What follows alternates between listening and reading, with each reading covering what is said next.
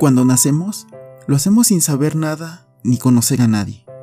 Con el paso de los días, conocemos a nuestra familia y con el paso de los años, conocemos a nuestros amigos, aquellos a los que llamamos nuestra familia no biológica.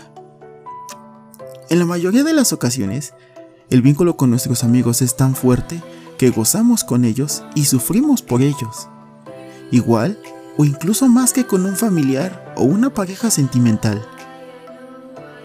Esto nos lleva a preguntarnos, ¿cuál es la diferencia entre el afecto que se siente por un familiar, por la pareja o por los amigos? ¿Dónde termina esa delgada línea entre la amistad y el amor? ¿Y qué es lo más alocado que podemos llegar a ser por un amigo?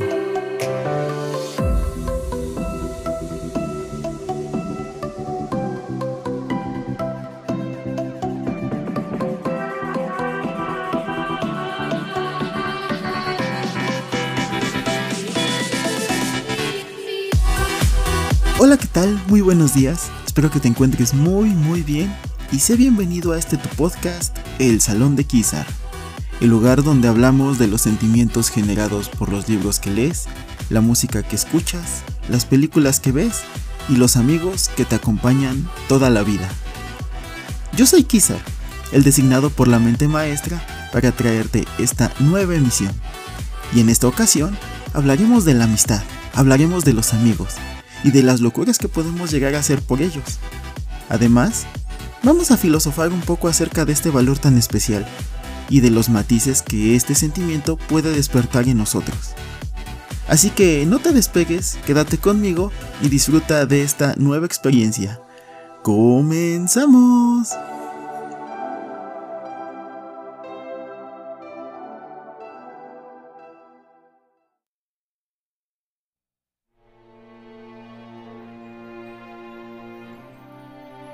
Había una vez, en Uruk, una antigua ciudad de Sumeria, un rey llamado Gilgamesh, quien fue odiado tanto por humanos como por dioses por su gran fuerza y carácter.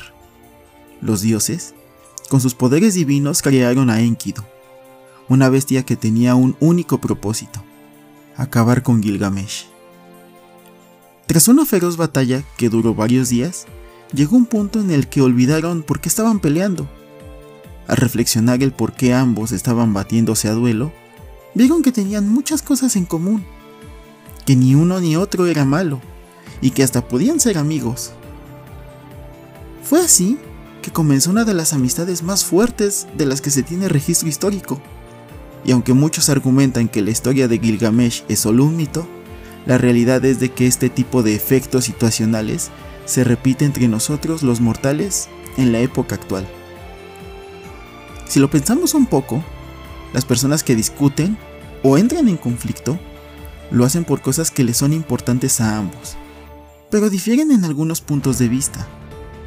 Entonces, ¿tiene sentido pensar que en un conflicto sale a relucir una parte de nuestros verdaderos ideales y de lo que realmente somos, mostrándole a nuestro adversario parte o la totalidad de nuestra esencia real? Por consecuencia, se crea la oportunidad de hacerle ver a nuestra contraparte que también somos humanos, que tenemos sentimientos y que podemos compartir mucho más que solo discusiones o golpes entre nosotros.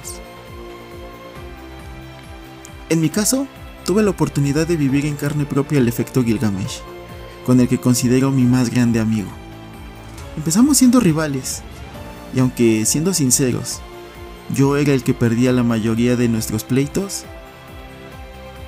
desde hace mucho tiempo y hasta el día de hoy, es alguien con quien sé que puedo confiar plenamente. Y aunque parezca una locura, haría lo que fuera por ayudarlo cuando él lo necesite. Tal vez parezca una locura, pero así como Gilgamesh emprendió un duro viaje en busca de la forma de resucitar a Enkidu cuando éste murió, olvidándose de su familia, su reino, sus posesiones y todo lo demás, podría asegurarte que no soy el único que iría más allá del límite por un amigo. Esto nos lleva a hacer una pequeña reflexión. La sociedad latinoamericana está muy arraigada a la familia, al punto en que podemos meternos en graves problemas por hablar mal del familiar de una persona. Inclusive estos problemas pueden ser más agravantes que hablar mal de la propia persona. De forma inconsciente, se le da más importancia a la familia que a nosotros mismos. Además, para las personas que tienen pareja o están disfrutando de la belleza del enamoramiento, es muy frecuente escuchar votos que, por muy románticos que se escuchen, llegan a ser excesivos contra nuestra propia persona. Frases como, pase lo que pase, estaré siempre a tu lado, o si yo pudiera morir para que tú vivas, lo haría con gusto, te daré todo lo que me pidas. Son algunas frases que, una vez más, nos exigen más de nosotros mismos para complacer a la otra persona. Entonces, ¿qué diferencia existe entre hacer más de nosotros mismos por un amigo que por una pareja o un familiar? ¿Cuál es el sentimiento raíz que detona todos estos procesos mentales y sentimentales? Y por último, ¿has hecho alguna locura por alguno de tus amigos? Si gustas, puedes poner una pequeña pausa para reflexionar.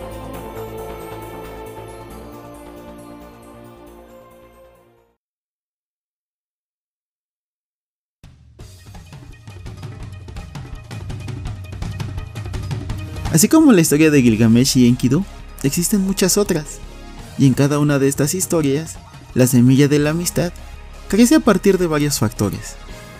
Pero lo único que es seguro es que en todos estos casos, nuestra alma llega a conectar con el alma de nuestros amigos y se aferra como las raíces de los árboles a la tierra madre. Como todo, al principio estas raíces son débiles, pero con el tiempo y los cuidados necesarios, esas raíces se vuelven tan fuertes que se vuelve imposible separar las almas vinculadas. Ya sabes, tal vez el cuerpo material se puede separar de nuestros amigos, pero nuestra mente, corazón y espíritu es lo que nos mantiene unidos a pesar de la distancia y el tiempo. Esta semilla llamada amistad, como lo comentamos hace unos minutos, nace de mostrar nuestra esencia pura y desnuda a otra persona que también la expone en las mismas condiciones. Y si lo vemos de esta forma, en el lenguaje de las almas, estas pueden llegarse a entender o encontrar más cosas en común de lo que pudiéramos hacer nosotros únicamente con el lenguaje humano. Esto podría ser una explicación del por qué hay amigos que tienen muy pocas cosas en común, personalidades muy diferentes, estilos de vida e ideologías muy contrastantes, pero que de alguna u otra forma lograron conectar. También nos llevaría a pensar en las circunstancias en las que esta semilla de la amistad nace.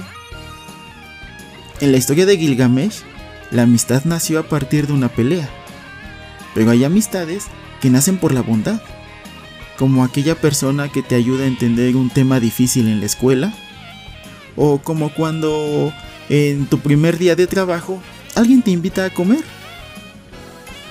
Otras pueden llegar a nacer por la suerte, como cuando vas al cine y en una escena emotiva sueltas el grito de emoción mientras cruzas miradas con un desconocido y piensas, qué buen gusto tiene esa persona. Incluso, la amistad puede nacer de la nada, como cuando vas con tus amigos a una fiesta y terminas bailando con una persona desconocida. Pareciera que la amistad puede nacer bajo cualquier situación y con cualquier persona.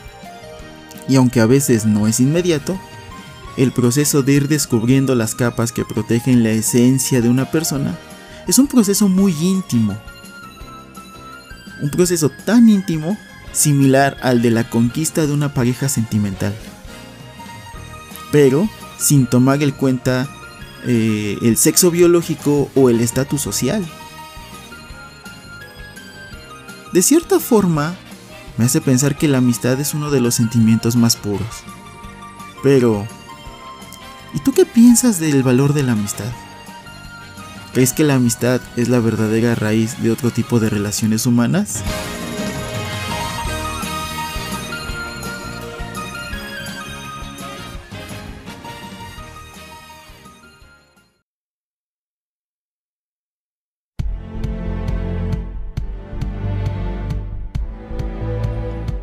Por último, hablaremos de cuando la amistad ya está consolidada, pero por alguna razón, esta llega a, su fin. Hablar de finalizar una amistad nos deja en una condición en la que podríamos tirar todo lo que hemos hablado por la borda. Y es que si la amistad es verdadera, ¿algún día llegará a su fin? Entonces, ¿qué es la verdadera amistad? Pues bueno, desde mi punto de vista, solo las personas que han vivido de más saben que la amistad puede terminar súbitamente por una sola razón. Y esa razón es el fallecimiento de esa persona a la que llamas amigo. Los que han pasado por esta amarga experiencia podrán confirmarte que el dolor de perder a un amigo por esta razón nos deja con un enorme hueco que tarda bastante tiempo en sanar. Pero aún así, continuamos con nuestras vidas, llevando con nosotros el peso de la pérdida. Un ejemplo de esta situación es la que vive el coronel Roy Mustang en el anime Full Metal Alchemist Brotherhood, donde vemos llorar por primera vez al coronel. Sin embargo, algo que es más común en nuestro día a día es la separación. Ya sabes, como cuando uno de tus amigos se cambia de residencia, o como por azares del destino, cada quien va a escuelas diferentes. Esto nos lleva a hablar por último de las amistades que dejamos de ver por el simple hecho de que cada uno de nosotros se fija un camino en la vida que debemos recorrer, orillándonos a separarnos de estas amistades para continuar con nuestras vidas y en muchos casos perseguir nuestros ideales. Ante este escenario, ¿podríamos pensar que la amistad murió? Algunas personas afirman que sí, que al perder contacto con nuestros amigos, el vínculo se debilita y pasamos de ser amigos a meros conocidos debido a los cambios que hemos vivido con el paso del tiempo. Por otro lado, hay personas que piensan lo contrario, que un verdadero amigo te llevará siempre en su corazón, esperando o buscando la ocasión para volverse a reunir con el afán de poner al corriente sus vidas. Esto solo por el simple hecho de que aunque podemos cambiar lo que somos y lo que hacemos, nuestra esencia real, al menos como personas, seguirá siendo siempre la misma. Un ejemplo de este tipo de amistades que trascienden el tiempo y el espacio es la que podemos ver entre Gon y Killua del anime Hunter x Hunter del año 2011. Con esta última reflexión, ¿Podríamos decir que existen los falsos amigos? Y si es así, ¿qué hace la diferencia entre un falso amigo a uno verdadero? Y si para una amistad verdadera debemos de entregar todo lo mejor de nosotros, ¿realmente nos estamos entregando plenamente a vivir el valor de la amistad en su totalidad? Personalmente, la vida me ha llevado a disfrutar de la amistad en muchas formas. Y a todos mis amigos les doy gracias por hacer de mi vida algo digno de disfrutar. Sin importar si estos amigos que tengo siguen vivos gracias a la virtud de Dios o si por algunas cosas de la vida ya fallecieron. Reconozco que no soy muy buen amigo en cuestión de buscarlos con frecuencia. Pero si realmente existe este vínculo con mis amigos y estamos sincronizados, todos y cada uno de ellos saben que me sobran locuras que hacer por ellos, y que no dudaré de hacer algo en cuando ellos me necesiten. Y en el caso especial de mi amigo Alfredo, que lamentablemente ya falleció, si existe la reencarnación, te buscaré en la otra vida. Si no, tu legado va conmigo en el corazón.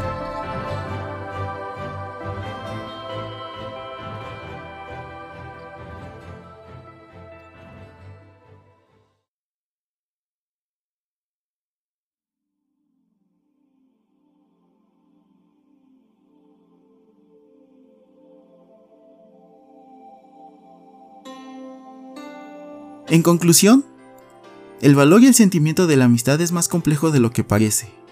Es más, hasta se podría confundir con otro sentimiento como lo es el amor. inclusive podría ser la raíz misma del amor.